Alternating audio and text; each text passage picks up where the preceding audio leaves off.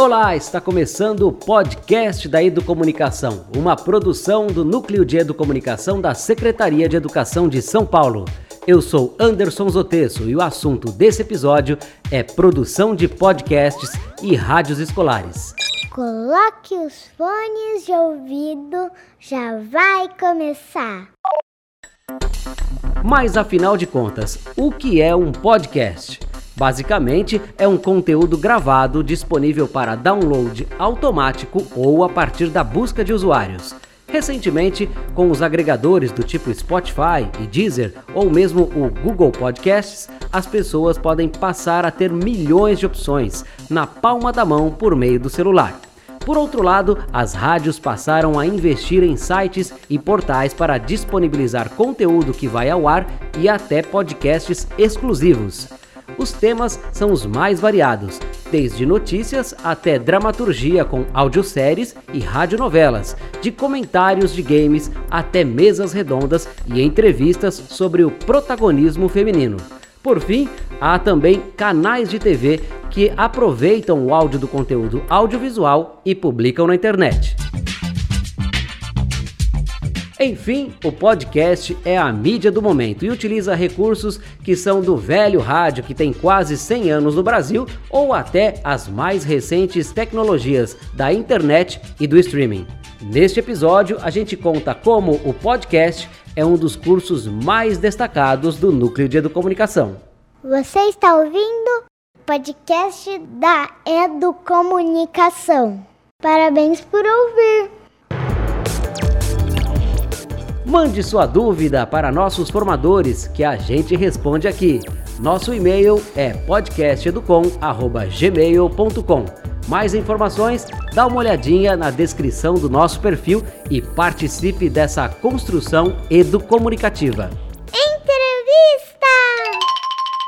E nós conversamos com Janaína Galo, que é formadora do Núcleo de Educomunicação e é especialista na área de rádio. Este podcast está muito especial porque a gente vai conversar justamente sobre as pessoas que dão aula de podcast e de rádio na educação de São Paulo da Rede Municipal de Ensino. Olá, Janaína, seja bem-vinda ao podcast da Educomunicação. Olá, Anderson. Prazer enorme estar aqui. Janaína, qual é a diferença do curso de podcast para os outros cursos oferecidos pelo núcleo? O que, que tem de especial nesse núcleo? Acho que o que tem de especial nesse núcleo é a gente pensar em utilizar uma linguagem que vai muito além do visual, assim, né? Eu acho que o rádio, ele, porque, apesar de ser de podcast, eu sempre falo nas minhas, nas minhas aulas que é um curso de rádio também, porque a gente vai remeter uma linguagem onde a gente não consegue se ver, mas a gente consegue tocar outros sentidos. E eu acho que trabalhar com isso é muito fascinante mesmo, porque você vai pensando de uma maneira muito diferente, muito aquém do que a gente está nesses tempos, né? Que é da tela, tela, tela. E aí você se vê tocando outros sentidos mesmo. E qual a importância de trabalhar a linguagem sonora, esse sentido do som com as crianças? Ou seja, o que é que os professores trazem como demanda para você na hora que fazem os cursos? Então, eu acho que é, é exatamente assim, esse o sentir de outras maneiras e aprender, sabe?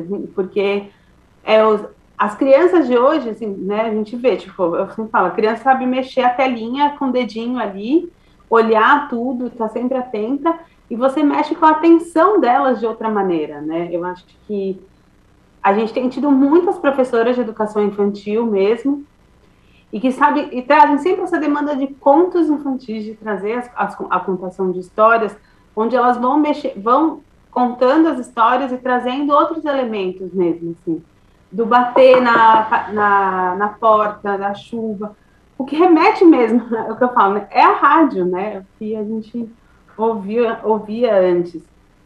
E prende a atenção de outra maneira, onde você pode soltar a sua imaginação, porque você vai imaginando aquilo, né? Eu acho que essa é a riqueza maior.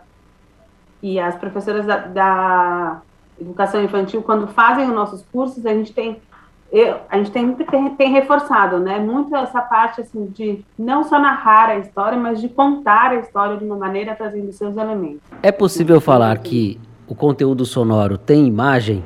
Sim, acho que sim, né, a gente tem essa, essa imagem que cada um cria a sua, mas ela, é, ela existe e ela é criada justamente na imaginação e a maneira como se conta, né? Eu acho que uma coisa que eu, quando entrei né, no núcleo, entrei em 2019, no meio da pandemia, e aí eu fui me aproximando dos colegas que faziam já o. que já davam esse curso. O Anderson, você foi um deles, né? E eu lembro de você falando dessa importância da gente explorar isso, de se aproximar do nosso ouvinte, né? E que isso também vai despertando tanto o sentimento de pertencimento, mas também o de você imaginar aquilo, porque você está trazendo a importância de descrever detalhes, de sim, falar sentindo também. E com tanta tecnologia visual, é possível dizer que vale a pena usar o rádio em sala de aula, o podcast, por exemplo, para trabalhar com as crianças e com os jovens, né? Enfim, até o nono ano? Sim, a gente tem tido, acho que é isso. O podcast ele vem crescendo, né? A escuta por grande parte dos jovens e da população em geral. E a gente tem resultados positivos mesmo, quando a gente vê tantos podcasts criados por professores, quando vão aplicar com os alunos de algum conteúdo, que a gente vê professores de história que fazem algumas, alguns podcasts bem legais, quando também esses próprios alunos produzem os seus podcasts, né? A magia, né, deles serem produtores de conteúdo de algo que eles querem contar, informar, que é o lugar de, dar, de possibilitar a, dar a voz, né? No lugar, às vezes, da escola, que às vezes é tão silenciado. Então, é um espaço que o estudante pode falar e falar aquilo que ele deseja, e ele vai construindo a linguagem. Eu acho que é super possível. E quais são os recursos que são utilizados para a produção dos podcasts em sala de aula, nos projetos de educomunicação? Então, a gente usa, procura muito falar da importância da gente usar, procura usar o Audacity por ser um recurso educacional, que ele está disponível, é gratuito e é de fácil manuseio, assim. Os nossos aulões, a gente trabalha com eles, né, e a gente já tem vários tutoriais produzidos pelo, pela equipe de rádio, e também a gente fala do Lexis, né, que é para gravação. Porque a importância também da gente pensar na qualidade da gravação, né? Porque daí isso vai facilitar o nosso trabalho depois, na hora da edição. Nesse episódio especificamente, a gente convidou uma pessoa especial para trazer uma pergunta para você. É a Eveline Araújo, que também é formadora do Núcleo de Educomunicação e trouxe uma pergunta. A gente vai colocar agora para você ouvir e aí você responde então para Eveline, que é também nossa ouvinte aí no podcast da Educomunicação. Olá, aqui é Eveline Araújo, sou formadora também do Núcleo, né? E eu faço parte da equipe de rádio junto com a Janaína, o Anderson e o Douglas. Eu queria perguntar para a Janaína é, como que ela explica roteiro para os alunos dela a partir da metáfora que ela utiliza da colcha de retalho, se ela pode dar uma é, explicada melhor nessa parte, porque eu acho bem interessante e facilita bastante a compreensão dos alunos nesse sentido. A gente vai primeiro fazer o roteiro, e o roteiro ele vai ser constituído de partes. E essa parte é como se essas partes são como se fosse um pedaço mesmo da coxa e aí a gente não vai fazer assim, nossa, um remendo feio, aquela costura de qualquer jeito. A gente vai fazer quase que um patchwork, uma coisa bem bonitona, assim. E por isso que a gente tem que usar o Audacity, porque é o Audacity que vai ajudar a gente. Então, quando a gente faz um roteiro, cada parte do roteiro vai ser um quadradinho. E aí a gente vai colocar no editor essas partezinhas e fazer uma costura entre cada parte para formar uma coxa ao final. E aí, como que a gente vai fazer essas costuras? São as transições, a importância da gente estar tá no mesmo som, no mesmo volume, para não ficar uma coisa distoante. A importância da gente pensar em assuntos que vão levando uma lógica cronológica, para também não dar uma distorção muito grande. E aí, no final, a gente tem uma coxa, porque a gente fez né, as partezinhas e foi costurando no editor. E aí, por isso que é importante também estar tá organizado isso, assim, eu acho que eu sou, sou meio metódica, assim, e aí eu falo até para os meus estudantes, para os meus professores que eu faço a formação, é importante a gente montar uma pastinha direitinho, colocar. Então, é, cena 1, como se fosse a cena 1, né? Então, não, mas assim, número 1, o que, que é vinheta, e numerar minhas pastinhas, porque depois eu vou transportar tudo isso para o editor e fazer essa costura. E você costura? Mais ou menos isso. Você, você sabe costurar? Eu bordo. Ah, tá vendo? Não é por acaso. E também não é por acaso que a palavra texto tem a mesma origem da palavra tecido, que é um roteiro, né? No final das contas é um texto não. também. Então não é por acaso que precisa se alinhavar este texto barra tecido, né? Que é o- a nossa produção e que é a criatividade dos professores e dos cursistas. Mas eu queria falando um pouco de você, né? Que gosta de bordar. Como é que você foi parar na educomunicação? A minha primeira formação, eu sou advogada, e aí eu não estava, né, eu sempre trabalhei com educação em direitos, né, que eu falava que acho que mais importante do que a gente ter profissionais de direito, é importante a gente ter pessoas sabendo dos direitos delas, porque daí a justiça, assim, ia funcionar.